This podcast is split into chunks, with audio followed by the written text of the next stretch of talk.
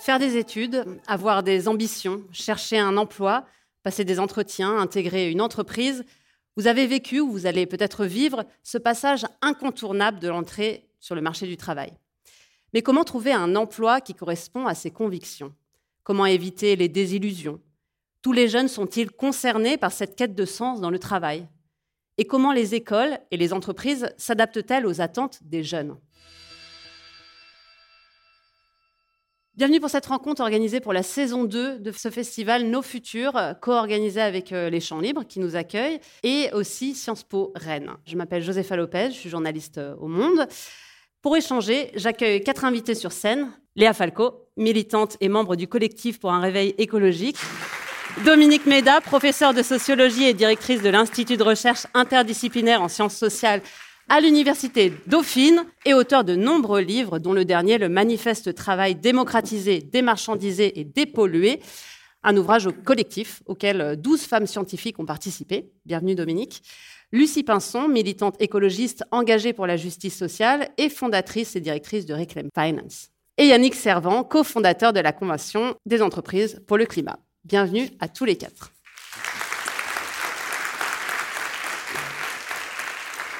Pendant cette heure et demie, nous allons discuter sur cette scène, mais nous aimerions aussi vous faire participer et euh, réceptionner vos questions. Et pour ça, je me tourne vers Alice Rebaud, ma collègue qui se trouve parmi vous.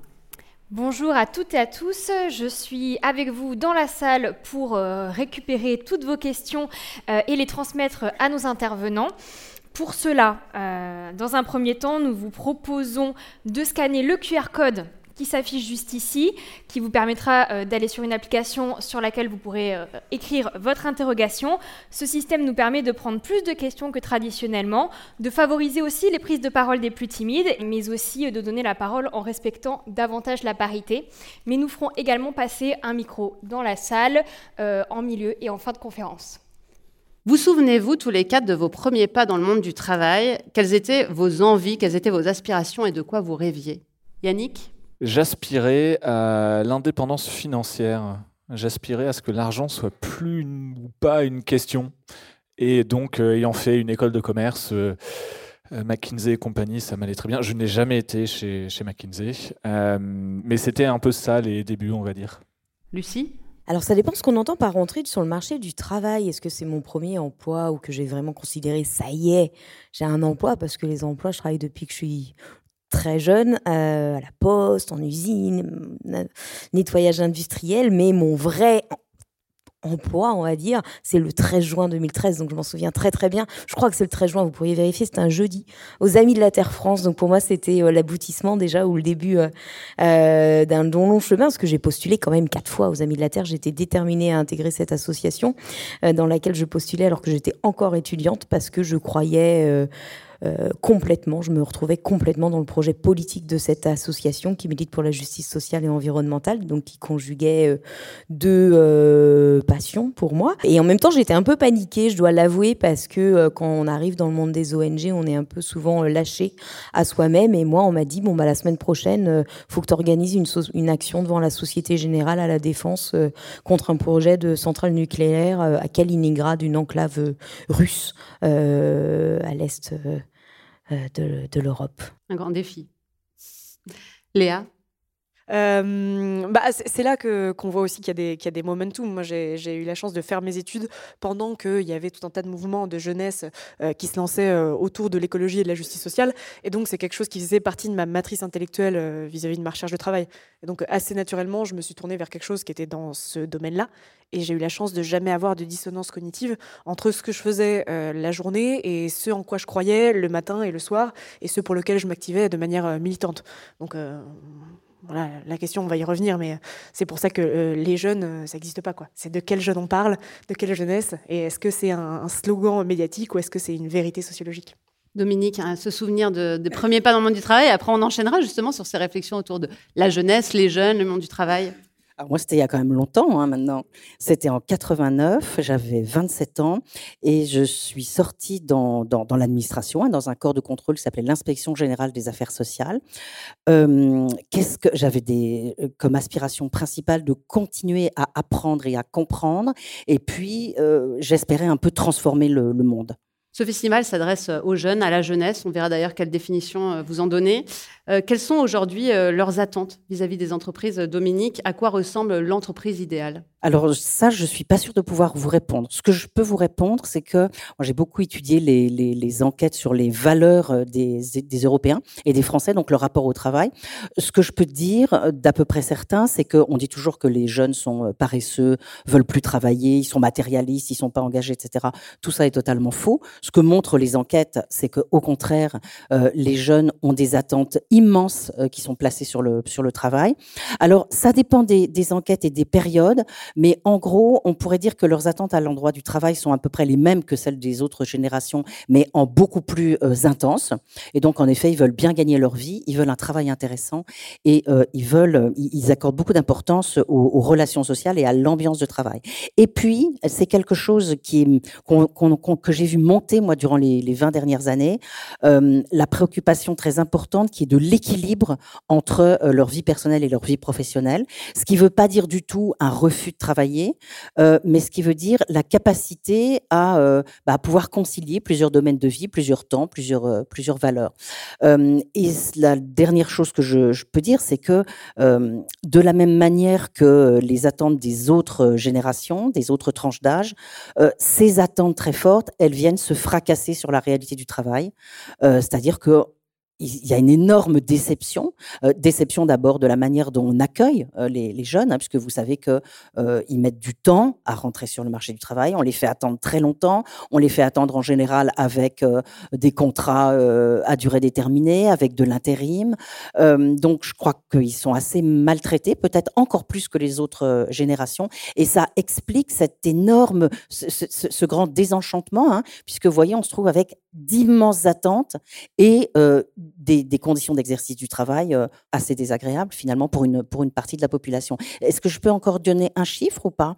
Il y, a une, euh, il y a une enquête sur les conditions de travail qui est, qui est faite depuis très longtemps en, France, hein, depuis 1978, et donc on, on peut suivre vraiment l'évolution des conditions de travail en France de, des différents secteurs, des différentes euh, générations, etc. Et là, sur la vague 2019, on a un résultat qui vient de sortir, qui est que 30, peut-être vous l'avez vu, parce qu'on en a beaucoup parlé, 37 des actifs occupés disent qu'ils ne parviendront pas à tenir jusqu'à la retraite dans leur emploi, donc que leur travail est insoutenable. Et ce que j'avais pas bien vu, mais que j'ai revu ces, derniers jours, c'est qu'en fait, on a des. Alors, c'est à peu près pareil pour les cadres et pour les ouvriers, employés, professions intermédiaires. On est entre 32 et 39. Mais quand on regarde selon les tranches d'âge, alors c'est incroyable parce qu'on a 59% des moins de 30 ans qui disent qu'ils n'y arriveront pas à aller jusqu'à la retraite, et beaucoup moins dans les tranches d'âge les plus élevées. C'est quoi C'est la pénibilité ou c'est euh, le monde du travail de, tout Alors, c'est, je, je, pense qu'un certain nombre euh, sont dans, sont dans des secteurs ou des conditions d'exercice difficiles et en effet, ils se disent qu'ils n'y arriveront pas. Et puis peu à peu, bah, qu'est-ce qu'on va avoir? On va avoir alors des changements d'emploi. Euh, peut-être on va aller vers des emplois un peu plus euh, supportables. Puis on va aussi avoir des gens qui vont sortir, être éjectés euh, parce qu'ils seront au, fur et à mesure du temps hein, dans de l'invalidité, dans du, dans du chômage, etc. Donc il, va y avoir différentes trajectoires. Mais ce que je trouve très important, c'est ce chiffre quand même de 59% de moins de 30 ans qui disent non, non, on ne pourra pas aller jusqu'à la retraite. Et c'était en 2019.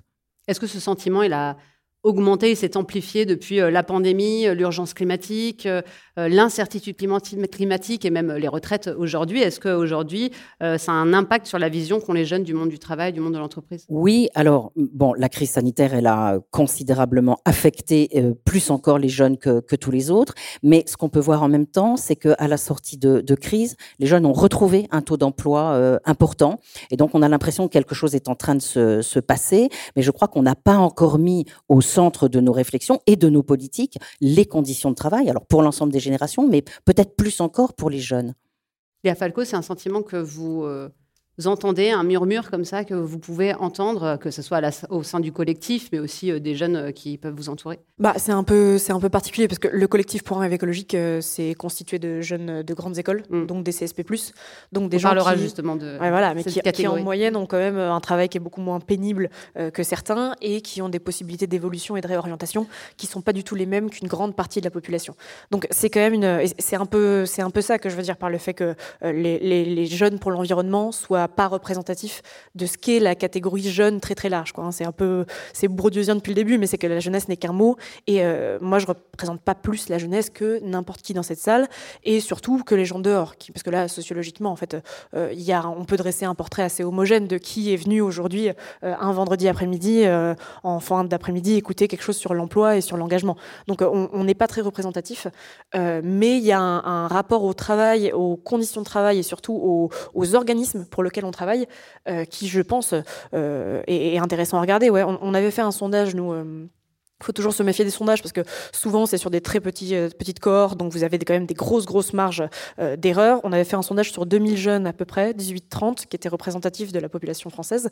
Et c'était intéressant, vous aviez sur les convictions environnementales deux tiers qui déclaraient donc c'est du déclaratif, il faut le prendre avec des pincettes, mais qui déclarait qu'il serait prêt à ne pas euh, prendre un boulot parce qu'il ne correspondait pas environnementalement ou socialement aux standards qu'ils attendaient d'un employeur. Donc c'est intéressant, ça veut dire que dans la... Et c'était sans, euh, sans distinction euh, claire euh, de diplôme. C'est-à-dire qu'il y avait une petite, euh, une petite prime au diplôme. Les CSP+, déclaraient qu'ils étaient plus prêts à abandonner un emploi que ceux qui avaient le bac ou qui n'avaient pas le bac.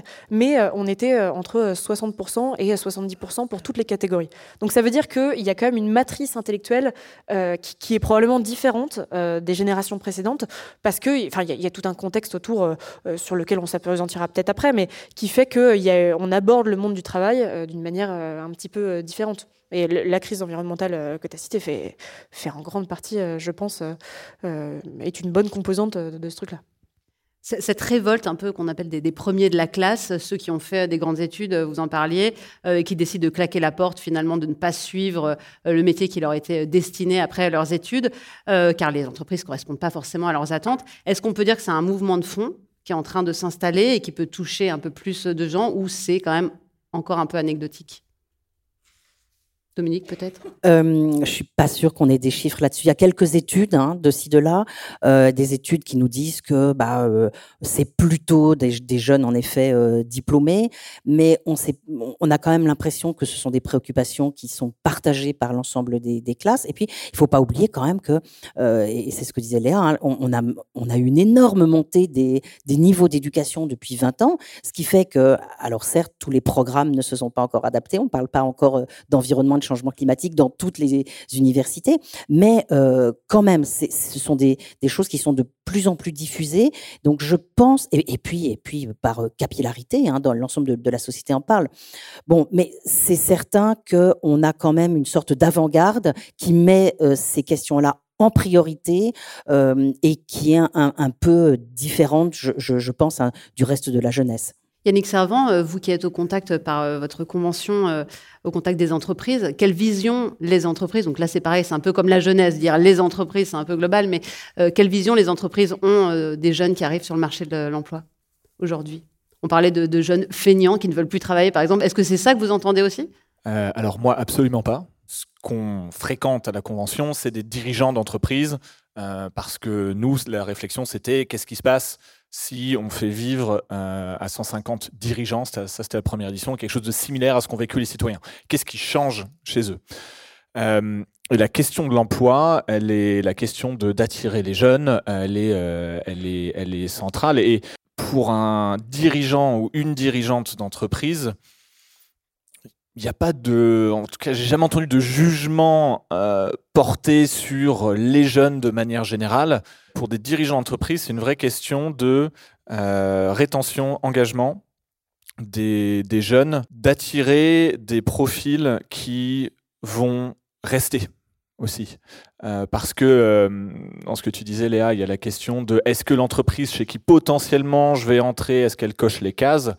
Il y a des personnes qui vont se dire bon, bah, je vais lui laisser sa chance parce que j'ai besoin de bouffer, euh, je, trouve un job. Et il y a aussi beaucoup de mouvements de une fois que j'y suis, qu'est-ce que j'y vis? Est-ce que je suis en dissonance ou est-ce que j'ai l'impression que la boîte avance? Donc les dirigeants d'entreprise, vraiment, ils se posent la question de comment je, je projette mes collaborateurs, les plus jeunes, ceux que j'ai envie de faire monter euh, progressivement dans la boîte, euh, comment je les projette là-dedans? Et il y a vraiment une différence entre ceux qu'ils font par sentiment d'obligation, ceux qu'ils font par sincérité. Euh, et la différence entre les deux, c'est aussi la différence entre ceux qui se disent c'est bon, j'ai vu 10 euh, minutes d'une vidéo de Janko et un demi-article du Monde, j'ai compris, maintenant je veux le plan d'action, et ceux qui ont vraiment pris le temps de creuser les sujets, d'avoir beaucoup plus d'humilité par rapport au je sais, je sais pas, euh, et euh, qu'est-ce que ça dit sur la profondeur des transformations de, ma boîte? là, on a un peu parlé de comment les entreprises essayent d'attirer les jeunes, euh, comment les jeunes, et on parlera aussi de, des actions pour faire bouger les entreprises avec Lucie, comment les jeunes essayent aussi à titre individuel, peuvent réussir à titre individuel euh, en rentrant dans des entreprises, à essayer de faire un peu bouger les lignes. Euh, sur le site du collectif, Léa, vous utilisez beaucoup le mot réveiller, le verbe réveiller, réveiller sa formation, réveiller son employeur, réveiller les pouvoirs publics. Comment on fait concrètement? On a deux heures et demie. C'est un peu moins. Euh, alors déjà, tout le monde ne peut pas le faire. En fait, le, collectif pour un rêve écologique, ça vient d'un manifeste qui a été signé par à peu près 30 000 personnes euh, euh, en l'automne 2018 et qui disait en substance que nous, jeunes diplômés, en particulier de grandes écoles, qui étions donc des, des, cibles intéressantes pour tout un tas d'entreprises parce qu'on avait des diplômes tout brillants, on ne voulait plus séparer notre vie personnelle et nos convictions personnelles, en l'occurrence écologiques, et ce qu'on faisait dans la journée au travail. Et donc ça, c'est quand même un, c'est quand même un, signal faible fort. Et euh, la conséquence logique, c'est que euh, seuls les CSP+, ou en tout cas les CSP+, ceux qui vont occuper des postes de cadre, des postes d'ingénieur, des postes de manager, euh, peuvent influer réellement sur la structure de l'entreprise et sur l'orientation globale de l'entreprise. Ça, c'est important aussi à dire que si vous êtes si vous êtes caissière ou si vous êtes pompiste, et eh ben malheureusement, vous n'avez pas les mêmes possibilités d'action et nécessairement, c'est un peu individualisant de dire ça, mais avec la responsabilité, enfin les privilèges qu'on a s'accompagne d'une responsabilité de se rendre compte aussi de ces réalités sociales-là et de la différence qu'il y a entre quelqu'un qui est caissière et quelqu'un qui est cadre euh, dans n'importe quelle grosse boîte. Et donc il y a cette question-là ensuite de comment est-ce que vous utilisez ce pouvoir symbolique-là que vous avez donc déjà, en tant que jeune, vous avez un, pouvoir euh, un petit peu, voilà, cette vague médiatique, ça, confère quand même euh, au recrutement de jeunes qui sont engagés pour l'environnement ou qui ont une sensibilité environnementale, un pouvoir particulier qui est de, pouvoir peser euh, aussi faiblement que ce soit, parce que de toute façon, non seulement on change pas le monde seul, mais on change même pas une entreprise seule, on change même pas son équipe seule, euh, de, de, pouvoir contribuer à ça. Et donc nous, on a fait tout un tas de guides que vous pouvez retrouver sur le, site du collectif, euh, et en particulier un pour les engagés à l'intérieur des entreprises. Donc comment est-ce que vous pouvez monter votre collectif de salariés engagés salarié ou collaborateur, selon le type d'entreprise dans lequel vous travaillez. Mais en vrai, tout le monde est salarié. Euh, euh, comment est-ce que vous montez votre collectif de salariés? Comment est-ce que vous avez des revendications euh, qui sont claires, qui sont audibles de la part de la direction? Avant d'aller plus loin et donc de questionner d'abord le scope 1 et 2 entre guillemets de l'entreprise avant de vous attaquer à la stratégie de l'entreprise et faire réfléchir aussi des dirigeants ou le reste de vos équipes là-dessus. Et euh, là, c'est un peu ce que, disait Yannick. Il y, a, un moment où euh, soit votre euh, entreprise bouge un petit peu avec vous, peut-être plus lentement, mais bouge un petit peu, se pose des questions et qu'il y a une vraie réflexion autour de ces enjeux-là à l'intérieur de la boîte, soit à un moment, eh ben, vous arrivez en dissonance cognitive et donc vous partez. Et en fait, on s'est rendu compte, c'est super marrant, mais que les, entreprises adorent les comités engagés de salariés. Parce que ça veut dire qu'il y a un lieu de socialisation à l'intérieur des, entreprises et c'est précisément ça qu'elles veulent. On avait trouvé dans un rapport du MEDEF sur, le, sur les meilleures manières de, de c'était pas de conserver ses salariés, mais je pense que ça devait être de, créer du lien ou en tout cas de faire en sorte que les salariés se sentent bien dans leur boîte, que le numéro 3 ou 4, c'était euh, d'avoir des collectifs engagés. Donc pas forcément euh, sur l'environnement, ça pouvait être à peu près n'importe quoi, mais c'est distinct du CSE et c'est vraiment euh, quelque chose qui plaît en général au top management que vous pouvez aller voir avec vos petites revendications sous le bras, parce que vous n'êtes pas un syndicat Et donc ça, euh, intellectuellement, c'est quand même autre chose. Et en plus, ça crée un esprit de collectif, de responsabilité, de d'engagement à l'intérieur de sa boîte, de d'ownership, j'allais dire, je sais pas comment on peut le dire en français, mais de se dire, je, fais partie de ces structures, et plutôt que de travailler à l'extérieur, je veux pouvoir contribuer à l'intérieur à la faire changer. En gardant évidemment à l'esprit que euh, si on choisit de faire ça, euh, on n'est qu'une toute petite partie de tout l'écosystème dont on va largement parler ensuite et surtout avec Lucie, qui contribue à faire changer les entreprises. Parce que les entreprises ne changeront pas par elles-mêmes. Il faudra aussi à un moment de la législation, de la régulation et tout ce qu'il y a autour, dans l'arsenal d'outils qu'on peut utiliser. Lucie, je voyais euh, réagir et acquiescer. Euh, cette notion de collectif à l'intérieur des entreprises, ça vous fait réagir? J'aurais tendance à, penser que si la direction aime bien ces collectifs, c'est que les collectifs remettent pas fondamentalement en question euh, le modèle économique de, des entreprises. Euh, sinon, ils seraient euh, pas forcément aussi aussi bienvenus. Peut-être pour revenir sur ce que sur ce qu'on disait tout à l'heure. Moi, j'ai l'impression, en, effet, qu'il y, a vraiment un enjeu pour les, entreprises d'attirer euh, les meilleurs talents, pas tant euh, de sécuriser une, euh, une embauche demain, une force de travail, de pouvoir remplir des postes, mais vraiment de pouvoir remplir les postes en attirant les meilleurs éléments. Et c'est peut-être ça qui fait bouger aussi euh, les entreprises avec euh, le mouvement euh, de, des jeunes aujourd'hui, à savoir qu'ils savent qu'ils sont en train de réduire la part du gâteau dans laquelle ils peuvent piocher demain leur recrutement. Et ça, par, principe, moi qui travaille dans la finance, la finance n'aime pas ça. pourquoi choisir entre les renouvelables et les énergies fossiles si on peut faire les deux? Bon, c'est de la même manière, pourquoi voilà, il nous faut réagir à ce mouvement qui, de facto, des bons éléments voire des meilleurs éléments sont en train de, partir. Et, par contre, est-ce que ça veut dire que ça va les repousser à se remettre fondamentalement en question de manière à adopter des mesures qui les mettraient sur une trajectoire de réchauffement 1,5 euh, degré Pas nécessairement, parce que pour beaucoup, je pense encore de, euh, de jeunes, la question est pas tant euh, est-ce que je vais travailler dans ce secteur-là ou pas, ou peut-être est-ce que je vais travailler dans le moins pire ou le mieux disant. Et donc là, il y a un enjeu aussi pour les acteurs économiques d'être peut-être pas totalement vert, mais en tout cas d'être moins euh, sale que le camarade d'à côté ou d'apparaître un peu mieux euh, disant sur certains euh, indicateurs. Euh, d'où nous, on, en on, on, use ça bien entendu, de mettre en concurrence les acteurs et parce que on sait bien que nos classements, nos critères d'analyse sont lus par, euh, par les jeunes euh, des grandes écoles et sont un critère de décision demain. Si vous avez vraiment décidé de travailler euh, dans la banque, parce que toutes vos études, vous les avez fait en, master finance, etc., pour aller travailler là-bas, vous allez y aller, mais peut-être que vous allez choisir un établissement mieux disant sur la question sur la question écologique, euh, concernant aussi la, la, raison pour lesquelles, euh, enfin sur les motivations, ce qu'on entend beaucoup, euh, convaincre en interne sur euh, l'enjeu de, de, de, se transformer. Nous, en tant que ONG, bien entendu, moi je préfère convaincre mes interlocuteurs du bien fondé de, de l'action De là, j'aimerais en faire des militants euh, convaincus que oui, euh, ce n'est pas bien de financer des projets qui euh, non seulement dérèglent le climat, mais sont souvent associés à des violations massives de droits humains. en revanche, c'est pas forcément la première, la première chose qui nous vient en tête. Nous, on veut juste pousser un acteur à bouger, quels que soient les arguments à la fin qu'on peut utiliser pour les motiver. Et en effet, sécuriser, euh, attirer les meilleurs talents peut faire partie euh, de la, des arguments qu'on va, qu'on va mettre sur la table. Et je pense que c'est aussi ça, en tant que salarié, peut-être que euh, c'est pas seulement convaincre sa hiérarchie du bien fondé de la demande, mais aussi trouver euh, les, les, les leviers d'action en interne pour, pour faire avancer. Dominique, vous souhaitiez réagir? Je, je, trouvais Léa bien optimiste, moi, en fait. Hein? On, est d'accord. Euh, on est ben, d'accord.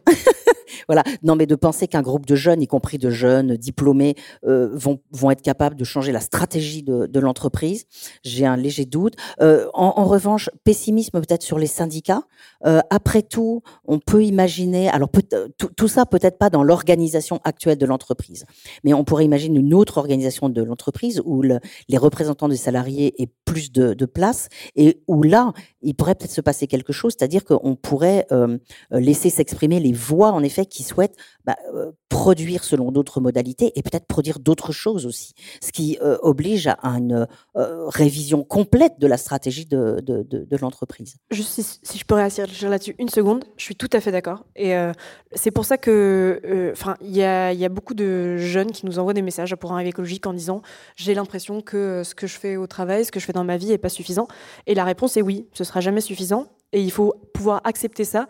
Et c'est pour ça que je dis que c'est qu'une seule petite partie d'un écosystème. Et que donc on pourra, on pourra jamais réussir quoi que ce soit seul. Et en fait, c'est comme si on jouait au tarot et en fait, on a tout un tas de, tout un tas d'atouts. Et euh, il y a des atouts qui sont plus importants que d'autres, mais ce qui est essentiel, c'est de pouvoir envoyer le maximum de signaux faibles pour, enfin moi, in fine, euh, je crois en la régulation, hein, je ne crois pas en euh, les entreprises qui se mettent sur le bon chemin d'elles-mêmes toutes seules tranquillement. donc il faut envoyer le maximum de signaux faibles pour pouvoir réussir à avancer vers le bon sens.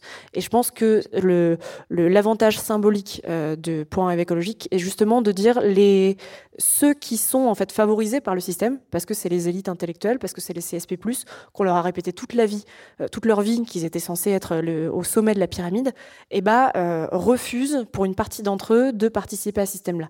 Et cognitivement, pour des gens qui viennent des mêmes écoles, qui ont eu exactement le même parcours, qui viennent du même endroit euh, sociologique, et eh bah, ça a un impact qu'il faut, je pense, compter parmi les signaux faibles. Alice? Dominique Méda, vous, vous, parliez du fait que la jeunesse se fracassait sur la réalité du travail et, et de son organisation.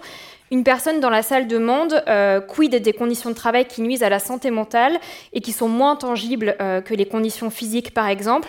Et euh, un autre spectateur rejoint aussi cette interrogation en parlant du management toxique qui pourrait exister même dans les structures vertueuses. Bien sûr. Je pense que c'est quelque chose dont il faut qu'on parle beaucoup aujourd'hui, pas seulement pour les jeunes, mais pour l'ensemble de la, euh, population euh, active. Euh, parce que je crois, je, fais un, une légère dérivation, vous me pardonnerez, mais je pense que ça explique euh, ces conditions de travail euh, quand même très médiocres en France, hein, que ça explique largement la puissance de la révolte contre la réforme des retraites. Hein. et alors, je vous citais tout à l'heure cet exemple de l'enquête française sur les conditions de travail où 37% des, des actifs euh, considèrent que leur travail est insoutenable finalement, mais on a la euh, confirmation de cela par une enquête européenne, l'enquête européenne sur les conditions de travail, où on voit depuis des années que la France est complètement en queue de peloton.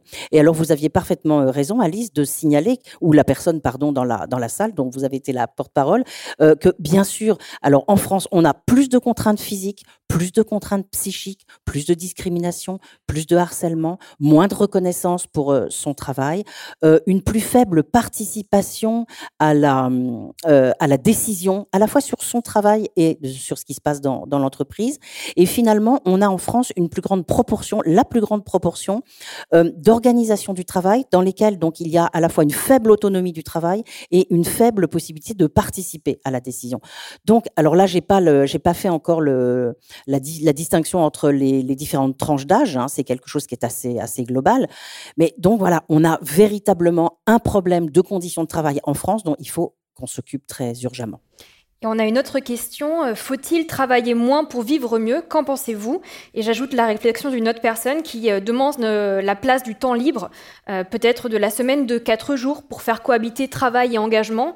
Léa Falco Qu'est-ce que j'en pense? Bah, Je pense que ça pourrait être plutôt une bonne idée. Enfin, qu'en tout cas, le, on, en parlait, on en parlait tout à l'heure avec, avec Dominique, mais le, la réflexion sur l'engagement écologique et social et la question du temps est fondamentalement liée et que aujourd'hui en entreprise il y a aussi une partie de en entreprise ou par ailleurs euh, dans, le, dans la fonction publique hein, je, dis entreprise de manière générique pour désigner le travail y compris euh, le travail en auto-entrepreneur je pense. Il y a cette question là de quel rapport on a au temps et euh, comment est-ce qu'on fait pour transformer ça. Et donc ça ça fait partie d'un des axes stratégiques dont je pense aujourd'hui l'écosystème écolo doit s'emparer pour essayer d'avoir une réflexion imbriquée dans toutes ces questions là la difficulté étant toujours que ça a l'air évident de notre point de vue Sauf qu'il faut le faire entendre d'abord, accepter ensuite, et ensuite imposer, parce que encore une fois, moi je reviens à la législation, à la régulation, mais euh, à des gens qui ne pensent pas du tout comme nous et qui ne voient pas les choses de la même manière. Et donc après, euh, il y a tout un tas de questions dont Dominique parlera bien mieux que moi, mais euh, sur comment est-ce que on a, au-delà de, du versant, c'est mieux que les gens aient du temps pour eux-mêmes et pour les autres, parce que c'est ça que les gens font pour leur, temps libre aussi. Hein. Et s'ils en avaient plus, ils partiraient dans des associations pour une partie d'entre eux. comment est-ce que on, arrive à arriver avec des proof of concept, à parler le langage que ces gens-là parlent et parfois, malheureusement, en termes de choses que nous, on n'aime pas trop, par exemple de productivité. Lucie Pinson. Alors, je suis assez convaincue personnellement que la semaine de 4 jours est, nécessaire hein, pour euh, donner plus de temps à tout à chacun pour participer à la vie politique, pour euh, penser, euh, innover, trouver des alternatives, inventer d'autres manières, d'autres manières de faire, et puis aussi pour s'organiser tout simplement collectivement pour mettre en place un rapport de force de manière à vraiment pousser les décideurs économiques et, politiques à opérer des vrais changements. Et c'est vrai que c'est personnellement extrêmement compliqué pour moi. C'est ma conviction personnelle et en même temps, euh, c'est extrêmement difficile euh, de l'appliquer euh, à moi-même et à l'organisation que, que j'ai fondée et que je dirige et que potentiellement je pourrais le, mettre en place alors que je, travaille tout le temps personnellement. Et, et, et c'est pour rebondir aussi sur l'autre question entre santé, la santé mentale aussi au, au travail. Et c'est vrai que dans le secteur de la société civile où toutes les personnes qui sont engagées, c'est extrêmement compliqué parce que on a un sentiment d'urgence euh, qui plane euh, sur nous. Euh, on, a, on est potentiellement extrêmement angoissé devant ce, cette urgence-là et, et, devant la tâche à accomplir. Et donc, potentiellement, on peut vivre très très mal tout moment où on décroche, où on dit non, c'est bon, là j'ai fini ma journée. Euh, voilà, donc euh, euh, savoir dire non, savoir prioriser, mais aussi et accepter que tout ne peut pas être fait parce que c'est nécessaire pour sa santé personnelle et donc aussi pour le mouvement dans son ensemble, parce que quand bien même on est dans une situation d'extrême urgence, on est aussi sur une course de fond. tout ne va pas être réglé du jour au lendemain, malheureusement non, et il va falloir continuer se battre pendant des, pendant des décennies. Et donc c'est vrai que lier les deux euh, impératifs, c'est euh, voilà, ça rend un peu schizophrénique que personnellement j'ai pas trouvé la, la, recette. Yannick Servant, avec la convention des entreprises pour le climat, euh, le, but en tout cas de cette convention, c'est euh, de créer une grande bascule vers l'entreprise euh, régénérative. Euh, la santé mentale, la semaine de quatre jours, des entreprises plus engagées pour le climat, ça, fait un, tout. Enfin, vous discutez de tout ça avec ces 150 chefs d'entreprise que vous avez pu rencontrer? Le point de départ de la, de la façon dont on fonctionne, euh, c'est une invitation à prendre le temps pour comprendre les choses.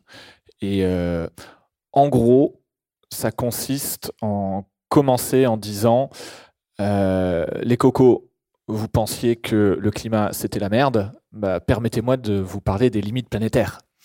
Euh, c'est pas que le climat, ni même que le climat et la biodiversité. C'est un système de neuf limites qui sont interconnectées entre elles euh, et on ne peut y arriver qu'avec une approche systémique. Euh, et dans une approche systémique, le rapport, c'est pas juste euh, déjà sur le, les modèles économiques, il y a une compréhension à avoir de se dire ce qu'on vise, ça n'est pas la réduction d'impact, ça veut dire c'est la RSE un peu euh, à l'ancienne. Euh, axiomatiquement, faire moins mal, c'est toujours faire mal. Euh, ça n'est pas non plus le net zéro. Net zéro, c'est dans tous les textes réglementaires français, européens, etc. Euh, mais net zéro, c'est une vision flux, pas une vision stock. Une fois qu'on aura arrêté de déforester l'Amazonie, il va falloir reforester l'Amazonie.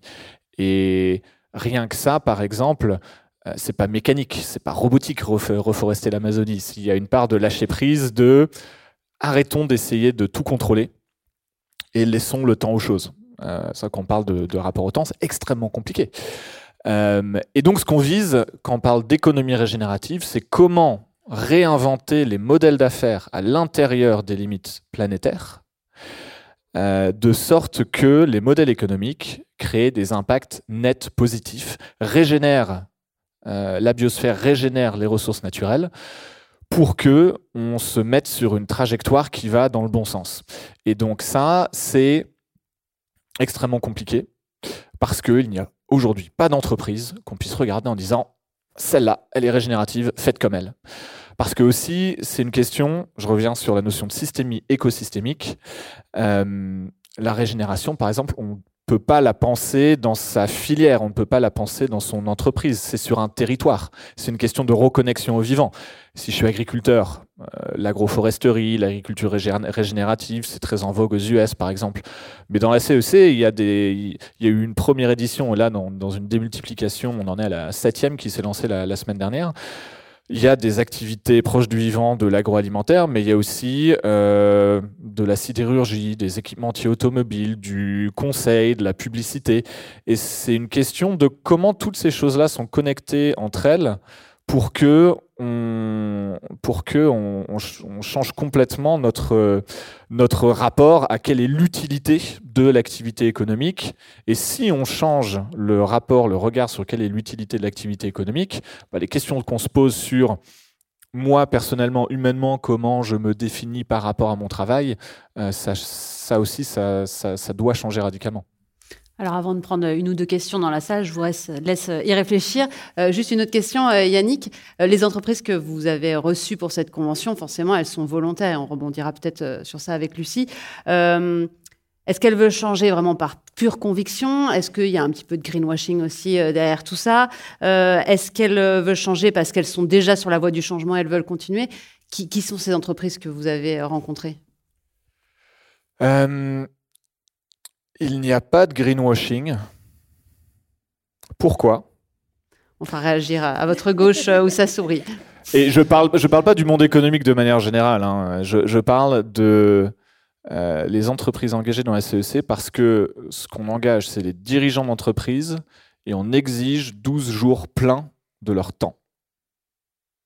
Euh, Lucie, Donc concrètement, ils viennent faire quoi Des formations Ils viennent euh, vous écouter parler Ils viennent. Euh, c'est un, un, format en six sessions, deux jours par session sur neuf mois, où il s'agit d'alterner entre conférences scientifiques et temps en sous-groupe d'appropriation, d'échange, d'ouverture.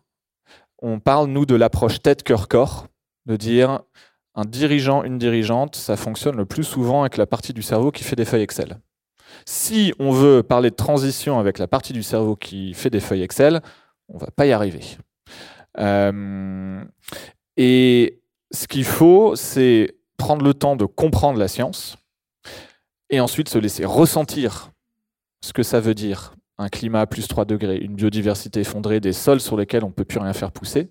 Euh, aux Pays-Bas, par exemple, en ce moment, la crise euh, qui est la plus préoccupante, environnementale, c'est le fait que le taux de nitrate est tellement élevé dans les sols que euh, le gouvernement, avec un Premier ministre qui n'a rien d'écolo, leur a demandé de baisser leur utilisation d'intrants et donc leur production d'un tiers, et ça fait des mois que les agriculteurs bloquent les autoroutes à la.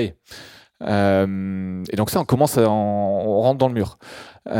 et donc, c'est alterner entre le contenu scientifique avec des scientifiques comme Valérie Masson-Delmotte, euh, pour n'en citer qu'une, et de, s'ouvrir sur OK, qu'est-ce que je ressens, comment j'analyse, qu'est-ce que je ressens, qu'est-ce que ça dit de moi, qu'est-ce que ça dit de ma boîte, et comment je vais la transformer en fonction de tout ça. Pour nous, c'est autant un travail de transformation intérieure que de travail de transformation organisationnelle, et c'est extrêmement compliqué quand notamment il y a une corrélation avec la taille de la boîte, on va dire. Euh, les boîtes du CAC 40, euh, les gens qui sont au CODIR, ils ont, fait 25-30 euh, ans de carrière où leur définition du succès, c'était de marcher sur les autres pour arriver tout en haut, si je grossis un peu le trait. mais dans des formats qu'on a animés avec des boîtes de cette taille-là, personne n'a bronché ou a protesté quand on a dit ça. et donc, il y a ce travail de déconstruction ceux qui participent, ceux qui ont participé à la première édition, c'était que des dirigeants volontaires, parce que 12 jours pleins, euh, parce qu'on leur demande de publier une feuille de route de transformation de leur boîte, avec un horizon temps, avec des objectifs chiffrés. Ça en fait un truc opposable venir un euh, peu plus dans, le détail juste après. J'aimerais prendre une ou deux questions euh, dans la salle. Euh, si vous avez des questions, n'hésitez pas à lever la main. Un micro va pouvoir circuler. bonjour, merci beaucoup. moi, je me demandais votre avis sur tout ce qui est fonction publique, État, hospitalière, collectivité. Est-ce que ce ne serait pas le nouvel Éden pour les jeunes, puisque ça a pour but de travailler pour l'intérêt général, et pourtant on constate que pas tant? voilà, merci. Qui souhaite répondre? Bah, Je peux y répondre parce que je travaille dans la fonction publique. Donc moi j'aime bien. Mais ouais, effectivement, c'est pas si populaire que ça, en particulier chez les jeunes. Et la fonction publique se demande comment être plus attractive auprès des jeunes. Et j'ai l'impression, mais c'est encore une fois un signal encore plus faible que faible, qu'il y a dans une certaine partie de la population, et en particulier chez ces jeunes qui sont un peu désabusés du monde de l'entreprise et qui pensent qu'ils ne pourront pas faire grand-chose là-dedans, un espèce d'allant à se diriger vers les différents métiers de la fonction publique qui sont ultra divers et qui en plus sont à différentes échelles. Donc euh, travailler dans la fonction publique hospitalière, euh, c'est, c'est aussi quelque chose dans lequel on se reconvertit moins, hein, sauf si c'est dans les versants administratifs. Mais euh, justement, cette question de l'intérêt général, du bien public, qui sont des trucs un petit peu larges et des grandes catégories, c'est des, questions qui, je trouve, euh, passent un petit peu. Et pour les gens comme moi et euh, probablement comme les autres à cette table qui croient beaucoup euh, en l'État en tant que, planificateur, en tant que sorte de marchepied vers la transformation écologique, c'est quelque chose qui passe. Je connais pas de chiffres sur l'attrait des jeunes pour la fonction publique, mais moi je pense que c'est un des endroits à potentiellement investir pour effectivement avoir un impact. En gardant en tête encore une fois que c'est pas suffisant, que ce sera nécessaire, mais que on sera cantonné à chaque fois à des tout petits endroits très spécifiques de la fonction publique et qu'il y a des dynamiques à l'intérieur qui sont quand même relativement différentes du monde des entreprises et que la hiérarchie est aussi très très forte dans des endroits comme euh, la fonction publique. Est-ce qu'on peut faire changer aussi les choses dans la fonction publique bah, aussi facilement que dans une euh, start-up ou une petite entreprise euh. On peut pas, on peut pas faire changer facilement non plus, euh, je pense, euh, dans une start-up. Hein. C'est pour ça que je parle en permanence de, signaux faibles. C'est que simplement, c'est des petits, c'est des petits morceaux qui viennent s'ajouter, s'agglomérer les uns aux autres. Et je pense que c'est peut-être même plus compliqué dans la fonction publique parce qu'en fait, vous avez, enfin, typiquement, si vous travaillez en administration centrale de la fonction publique d'État, c'est-à-dire en ministère, en fait, vous avez des commandes politiques qui vous arrivent et vous avez une marge de manœuvre qui est pas non plus énorme. Donc, c'est pas, c'est pas l'Eldorado pour faire changer les choses. C'est un des endroits auxquels il faut être pour faire changer les choses. Mais c'est l'avantage de travailler en écosystème. C'est que euh, si vous, vous êtes dans la fonction publique, il y en aura d'autres qui seront dans les entreprises, dans les ONG, qui seront chercheurs, qui feront bouger euh, des groupes d'entreprises et qui donc font qu'ensemble, ça commence à avancer ou à se diriger vers un, vers un horizon. Quoi. Dominique Oui, non, mais vous avez raison, c'est le lieu en effet de, l'intérêt général et, du coup on peut se dire que les métiers à vocation sont là et malheureusement euh, ce qu'on voit là encore toujours dans ces enquêtes dont on dispose, hein, c'est qu'il y a un énorme malaise dans, la fonction publique euh, qu'on voit très bien, on l'a vu monter dans la version 2013 de cette enquête sur les conditions de travail, on a vu euh, le, malaise énorme à l'hôpital notamment, c'est-à-dire des gens qui disaient je suis obligé de saboter mon travail, je suis pas fier de mon travail. Et, et alors il y a l'hôpital, il y a maintenant euh, euh, dans, l'éducation, euh, dans l'enseignement supérieur et la recherche, enfin, de plus en plus de, en effet, de, secteurs de la fonction publique où le malaise est grandissant, où on arrive de moins en moins à recruter. Et si vous regardez l'hôpital, par exemple, enfin, ce qui se passe sur à la fois les médecins et encore pire les, infirmières, maintenant vous avez des infirmières qui sont beaucoup recrutées en intérim et quand vous les interviewez, elles vous disent que jamais elles reviendront travailler statutairement dans la fonction publique tant que on n'aura pas plus d'effectifs que ça, parce que là, on a une, dégradation extrême euh, des conditions de travail, parce qu'il y a tout simplement plus assez d'effectifs.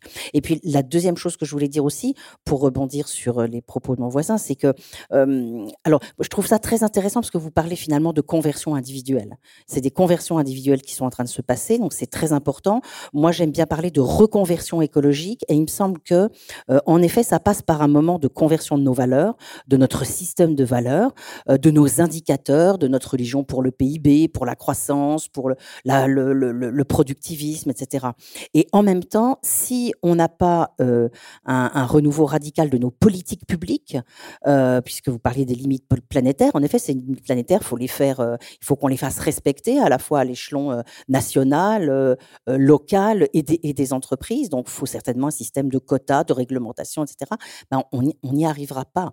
Donc, il faut, là, on a on a vraiment besoin, je crois, hein, d'un changement radical de nos outils et de nos politiques publiques.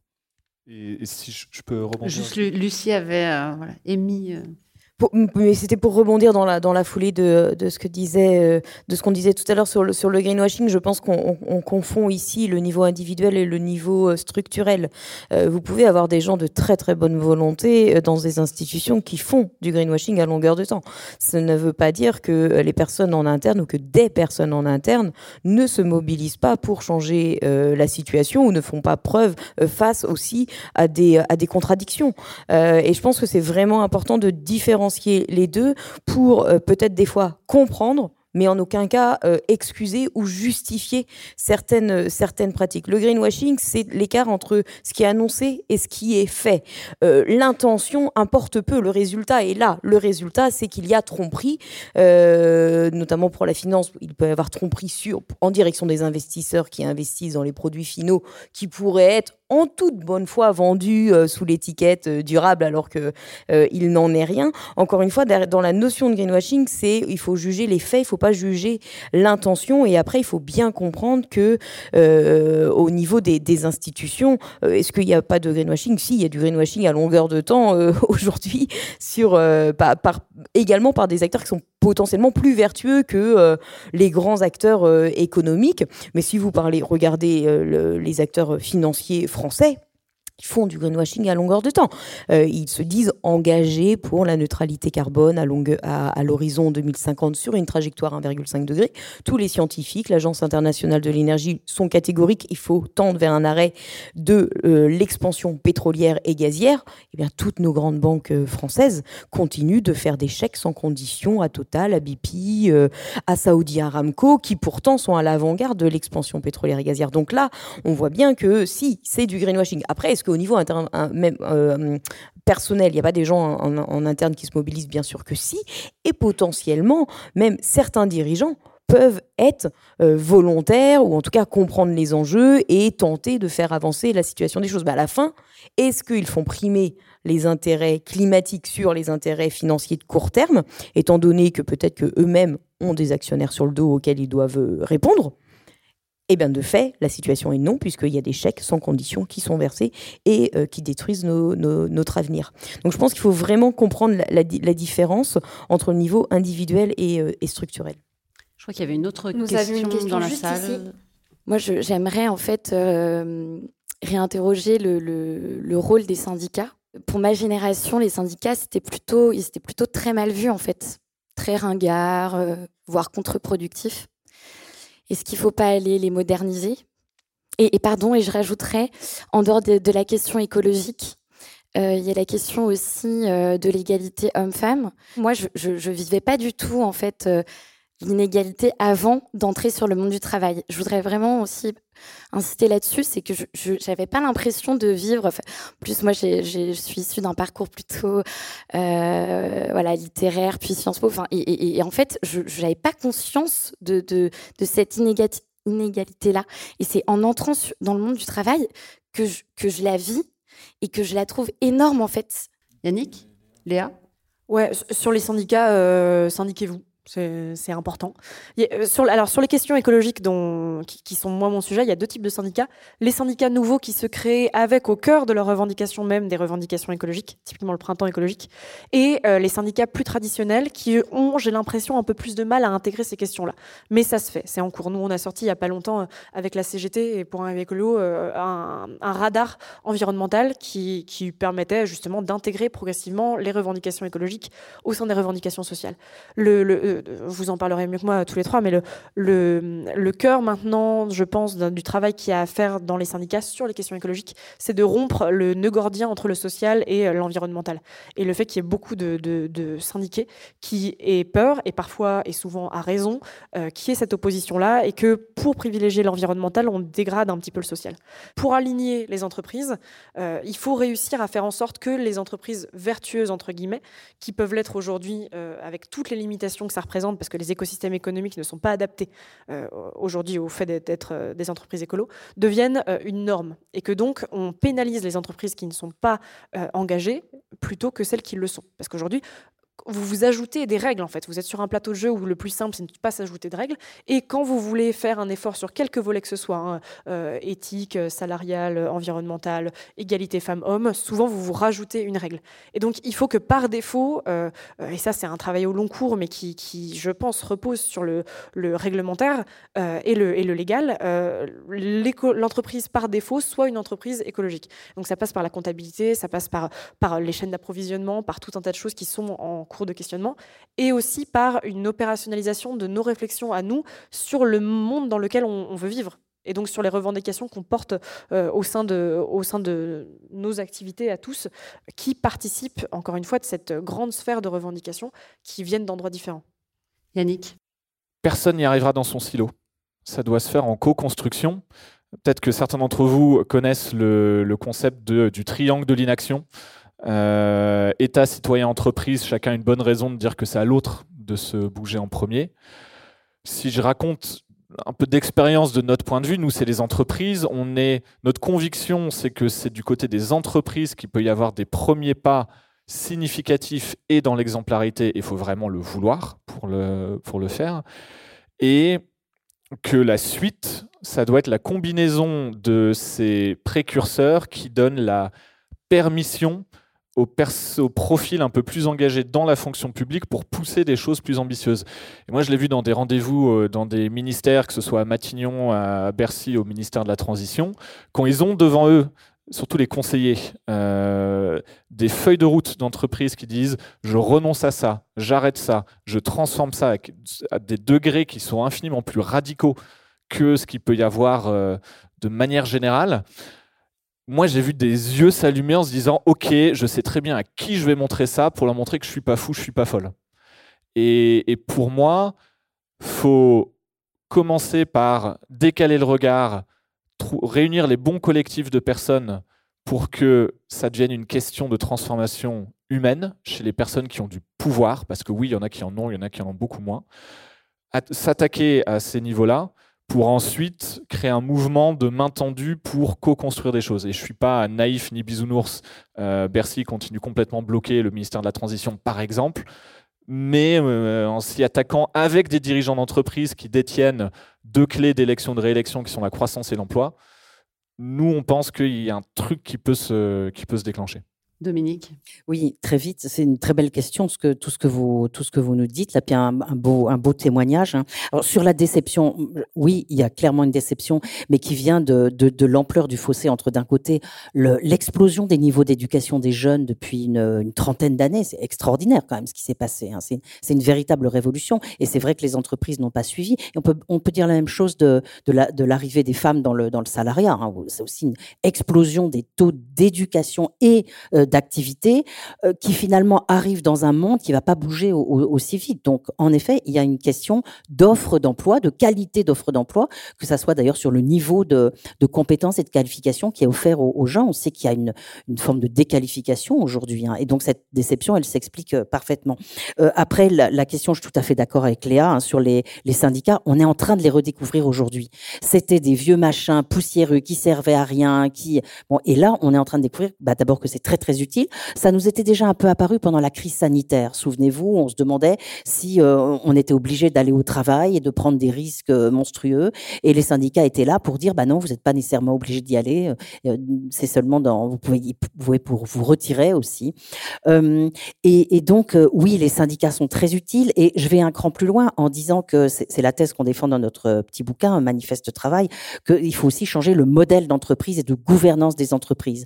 Et j'ai envie d'aller encore plus loin et dire ce, dont il faut sans doute qu'on sorte aujourd'hui, c'est de ce qu'on appelle, euh, euh, les chercheurs appellent ça le consensus de Washington, c'est-à-dire cette espèce de vague de néolibéralisme qui arrive dans les années 80, avec l'idée que bah, ce qui compte, c'est euh, la maximisation de la valeur pour l'actionnaire, voilà, que l'entreprise est responsable d'une seule chose, c'est de faire des profits, que finalement, non, les fonctionnaires, ils défendent pas l'intérêt général, c'est des gens qui sont comme les autres, compromis, etc., etc. Donc je pense qu'il faut qu'on sorte de tout ça Et donc, on a une vaste révolution à faire, euh, révolution de l'entreprise, de la gouvernance de l'entreprise, en donnant beaucoup plus de place, en effet, aux salariés et à leurs représentants, euh, syndicats, mais aussi groupes de discussion, etc. Et donc, nous, ce qu'on propose, c'est l'idée de ma collègue qui s'appelle Isabelle Ferreras, elle propose le bicaméralisme, c'est-à-dire une entreprise qui est dirigée par des représentants des deux parties constituantes de l'entreprise, les apporteurs de capitaux et les apporteurs de travail. Et ces deux chambres-là, elles élisent leurs représentants qui choisissent le dirigeant. Alors ça peut vous sembler complètement utopique, euh, mais en fait, c'est rien d'autre que la codétermination à l'allemande poussée à son maximum. Euh, et, on se dit que ça serait intéressant. Et dans notre utopie, on va jusqu'à penser que euh, c'est une solution, cette démocratisation de l'entreprise, qui serait aussi meilleure pour ce qu'on appelle la dépollution, c'est-à-dire que comme les, les, les, eh les, salariés pourraient participer beaucoup plus au choix des produits, notamment, eh bien peut-être qu'ils choisiraient des, des, types de production et, et, des, et, des, produits, des biens et services euh, meilleurs euh, qu'aujourd'hui pour, euh, pour, la, pour la planète. Lucie Pinson. Oui, je voulais. Bon, déjà, j'abonde complètement. Je voulais d'abord répondre sur la gouvernance d'entreprise, euh, faire sauter le, principe de l'actionnariat tel qu'il est pensé aujourd'hui, etc. Mais, mais du coup, peut-être pour donner quand même des petites touches optimistes, euh, parce que vous avez dit, euh, les entreprises de toute manière ne vont pas prendre des décisions qui sont directement, fondamentalement opposées aujourd'hui aux mécanismes qui sont en place, aux mécanismes de, prise de décision qu'ils ont, qu'ils ont déjà en place. Nous, on a quand même réussi à faire, euh, à pousser les acteurs financiers français mais aussi internationaux à prendre des décisions complètement radicalement opposés à leur intérêt le plus évident sur la question du charbon. On les a poussés à aller au-delà de ce qu'ils avaient fait jusqu'en 2017, à savoir exclure les entreprises du secteur du charbon qui étaient très exposées en pourcentage d'activité au charbon et donc très risquées financièrement en cas de euh, taxe sur le, le, le CO2 ou, ou, autre. Et en les poussant du coup à exclure des entreprises pas du tout risquées financièrement car peu exposées en pourcentage d'activité dans le charbon, mais très risquées pour la planète ou pour les populations parce que potentiellement à sont très grosses. Par exemple, Glencore, c'est 6% de charbon, donc c'est peu, mais c'est le 9e plus gros producteur au monde. Ou Glencore, ou plein d'entreprises développent des nouveaux projets qui sont hyper risqués pour nous tous. Euh, mais ces entreprises-là aussi sont, ont une toute petite partie de leur activité finalement dans le charbon, donc sont financièrement pas, pas risquées. Et on a poussé plein d'acteurs à adopter des mesures d'exclusion fondées sur les bons critères et l'objectif était, enfin en tout cas en termes d'impact, c'est l'impact qui est recherché, c'est pas la gestion du risque financier. Et ça je le dis parce que c'est pas seulement une question de conviction des gens en interne. Il va falloir faire plusieurs choses. Déjà, il va falloir proposer des, il va falloir extrêmement être pratico-pratique. On a l'impression, on fait comme si euh, il suffisait d'être euh, convaincu et puis qu'on allait avoir les solutions. Bah non, parce qu'en fait, c'est compliqué de sortir des énergies fossiles, de notre dépendance aux énergies fossiles et puis de transformer radicalement le modèle euh, le modèle économique. Et donc, il va falloir bah, se lever le capot, regarder vraiment comment ça fonctionne et penser des mesures qui petit à petit euh, vont nous emmener là où, euh, il, faut aller. Euh, donc des mesures qui soient réalistes mais ambitieuses, de trouver le bon équilibre entre ça. Ça, c'est ce qu'on fait, nous, à Reclaim Finance, sur le, pour mettre en, en lien le secteur énergétique et, financier, trouver quels sont les jalons, les mesures qui petit à petit nous emmènent dans la bonne direction et qui sont pas cosmétiques. Donc il faut faire ça. Ensuite, il faut motiver les, les individus à agir, pas seulement parce qu'ils sont convaincus, mais aussi parce que ça va répondre potentiellement à d'autres euh, motivations de leur part, potentiellement euh, adopter, faire euh, une grosse réforme euh, ou, à, ou montrer on est un nouveau dirigeant RSE, on veut généralement montrer que on est là, avec nous ça va bouger, donc il faut adopter quelque chose. il peut y avoir plein de motivations personnelles aussi à agir qui sont pas liées directement à l'idée de sauver le monde, et donc il va falloir trouver, ou, ou le risque réputationnel, il y a une prime à être leader en matière environnementale euh, lorsqu'on est une grande boîte. Euh, donc ça, c'est aussi une, carotte qu'il va falloir euh, donner. Et puis, bien entendu, il va falloir opérer un rapport de force. Il va falloir, comme disait Léa aussi, qu'il y ait un coût à l'inaction, qu'on renverse la charge, que ce soit ceux qui polluent, qui paient. Et au lieu de juste penser les incitations, il va falloir penser les désincitations. Cette conférence s'intitule Comment trouver sa place entre conviction pardon, et réalité, entre les valeurs personnelles, la peur de décevoir euh, ses proches, par exemple, quand on cherche un emploi, quand on est un jeune, qu'on veut rentrer dans le milieu du travail, la peur d'être déclassé aussi socialement. Comment on réussit à choisir son, choisir son entreprise malgré les, les convictions qu'on a. À un moment, le marché du travail est tel qu'il est, il faut travailler, il faut gagner de l'argent. Comment on fait pour vraiment choisir son entreprise? Et aussi, bah forcément, quand on vient pas du bon milieu, quand on galère soi-même, on a vu ses parents galérer, des fois, on peut pas forcément avoir le luxe de choisir. Alors, comment on fait? Alors déjà, il vaut mieux faire le choix jeune. Euh, ça, c'est certain, parce que nous, on a des, des jeunes, euh, euh, comme disait Léa, CSPP, plus qui, qui viennent, viennent chez nous. certains ont déjà des prêts à rembourser et, potentiellement, le choix de la société civile va être compliqué, parce que notamment dans la société civile en France, on est, on est mal payé. et donc, bah, il y a un enjeu aussi pour les, pour les, les acteurs de la société civile hein, d'augmenter les salaires. Hein. Tout travail doit être, doit être payé et, et ça, c'est une vraie, une vraie réalité. Mais pour les jeunes, on va dire, faites le choix, le bon choix assez, assez vite pour ne pas être déjà, euh, euh, avoir déjà vos pratiques qui vous est impossible de changer quand vous avez. La reconversion, euh, c'est compliqué. 40, 50 ans. On a des gens qui viennent nous voir, notamment pendant le Covid, il y en a eu beaucoup, des personnes qui ont déjà eu une première carrière, voire deux carrières, qui nous disent Je veux tout changer, je veux avoir un, un, travail qui, qui, a du sens, et ils découvrent la feuille de paix. Ils font Non, je peux pas, je peux plus en fait. J'ai des habitudes de vie qui sont plus négociables. Et donc, je dirais prendre les bonnes habitudes de vie dès le début, c'est déjà euh, un, bon commencement. Et puis, euh, euh, et puis après, il faut quand même se poser les questions. ce qui est le, le c'est beaucoup un ADN personnel, je pense hein, aussi. Hein, mais c'est certain que euh, la question qu'on pose souvent, aller travailler en grande entreprise ou pas pour faire changer les choses euh, de l'intérieur, euh, tant qu'on n'a pas touché le problème de la gouvernance d'entreprise et de la prise de décision, si vous voulez avoir un impact dès maintenant sur l'entreprise, ce n'est pas en allant dans une grande multinationale parce que vous n'allez pas avoir les clés de décision. donc ça, il faut en être assez conscient. Peut-être qu'il y a des entreprises de taille plus intermédiaires euh, qui, peuvent, euh, qui peuvent être des, des meilleurs, euh, des meilleurs choix si on souhaite travailler en entreprise, à mon sens. Dominique Méda. On crée un parti politique. Allez choisir une entreprise, il faut euh, choisir une entreprise qui, qui déjà euh, défend ce type de valeur. Il n'y en a pas encore énormément. Euh, alors on peut créer sa propre entreprise qui développera des biens et services qui sont vertueux, entre guillemets. Pourquoi pas, tiens. on peut essayer de rentrer dans la fonction publique, mais dans la fonction publique, on rentre dans un vaste mécanisme et on ne peut pas changer comme ça de l'intérieur. Et donc, ben, qui, est-ce qui est en train de changer en, en, ce moment vraiment les politiques publiques? Bah, c'est quand même un tout petit peu le Parlement et pas mal l'exécutif. c'est pour ça que je dis créer un parti politique et prendre le pouvoir pour devenir l'exécutif. Et Élisée Dominique Méda, voilà. Yannick, Léa, vous souhaitez réagir à ces conseils qu'on peut donner aux jeunes qui vont Ce rentrer de devenir président de la République. Voilà. Bah, Tout simplement. Je pense il, est. On, a déjà évoqué ce sujet, mais de se, rappeler, de se reposer la question à qui parle-t-on? Euh, Je parle de la, première session de la CEC Consulting la semaine dernière, c'était sur le campus d'HEC. Euh, et, euh, enfin, on n'est pas. Enfin, par exemple, j'habite à, Saint-Denis. Euh, avant, j'habitais à côté de la rue des Martyrs, dans le 9e. Euh, je passe de Boboland à euh, quelque chose de très différent. Mm. Et est-ce que c'est Valérie Masson-Delmotte qui insiste vraiment sur cette notion de charge mentale Est-ce que je peux demander à des jeunes de Saint-Denis où le taux de chômage des jeunes, je ne sais plus si c'est 40 ou 60% à Saint-Denis, est-ce que je peux leur demander à eux de, de, de prendre de cette charge mentale Est-ce que je peux leur en vouloir? S'ils se disent, bah non, euh, moi j'en ai rien à foutre, je veux juste un job, Absolument pas. C'est pour ça que je me dis que la réflexion pour les étudiants d'HEC est intéressante.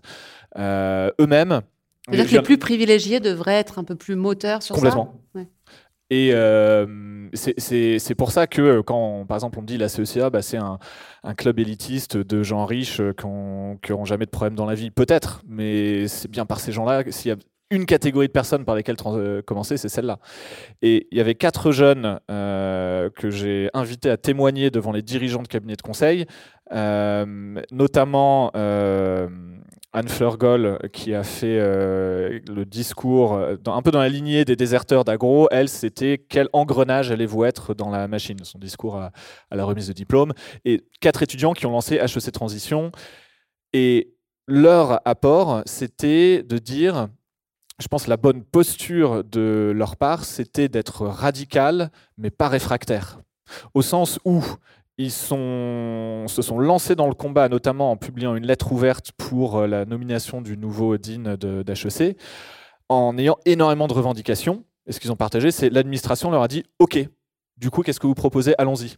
Ça, ça les a surpris. Et ça, quand on est face à, quand on a la, du coup la chance de faire des revendications et qu'on vous dise OK, qu'est-ce qu'on fait?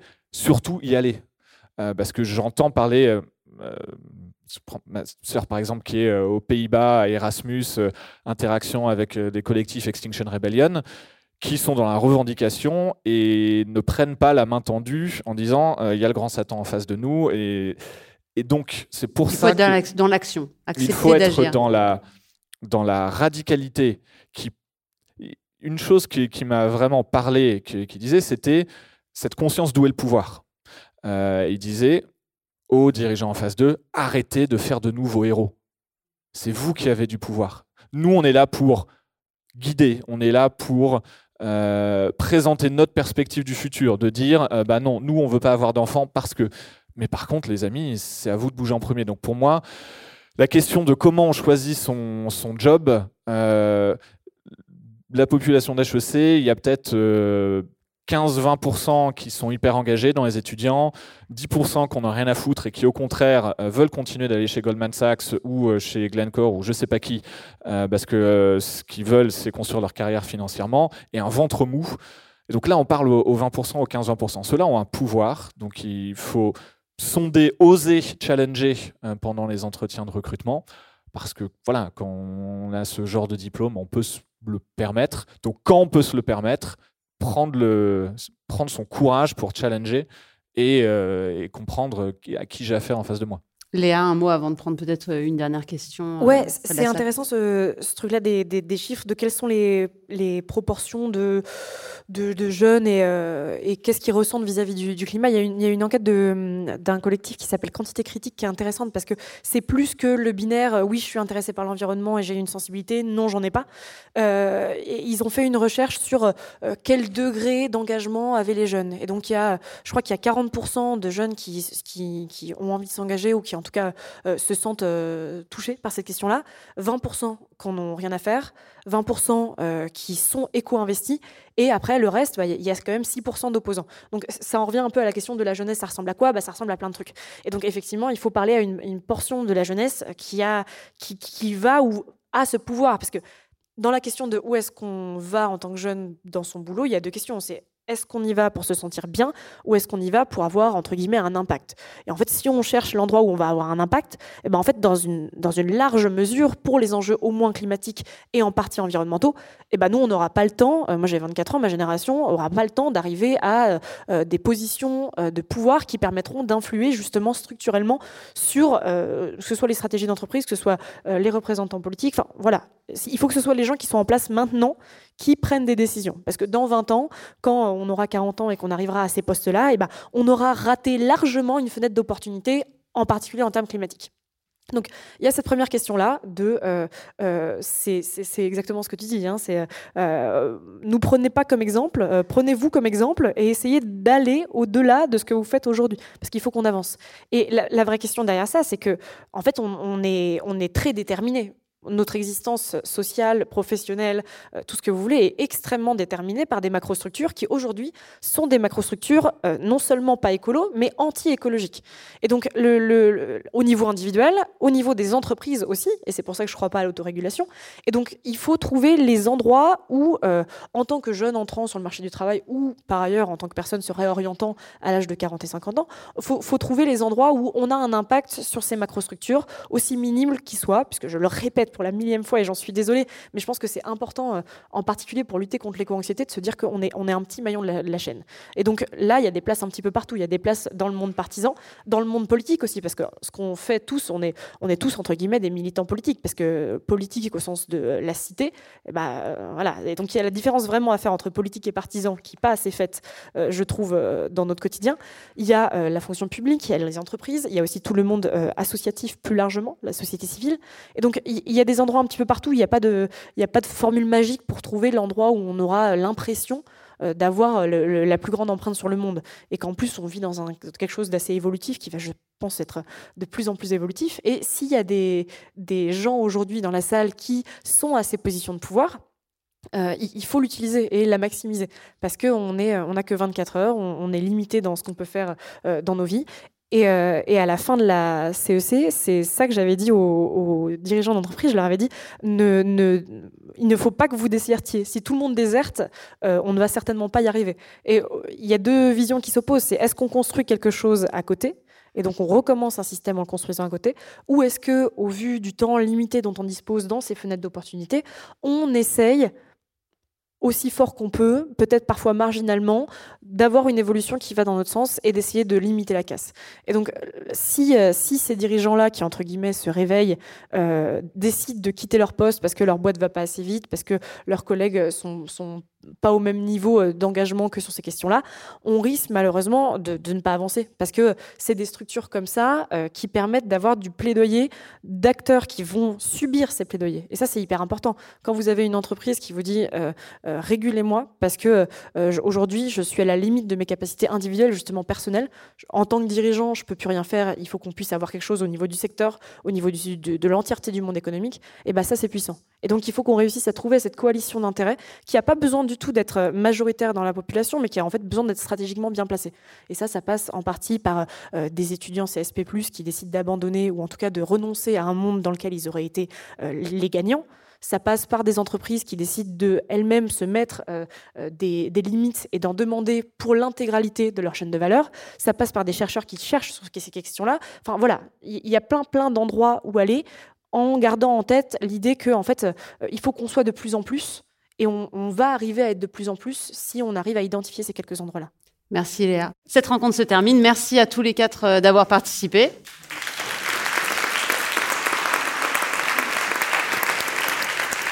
À très bientôt.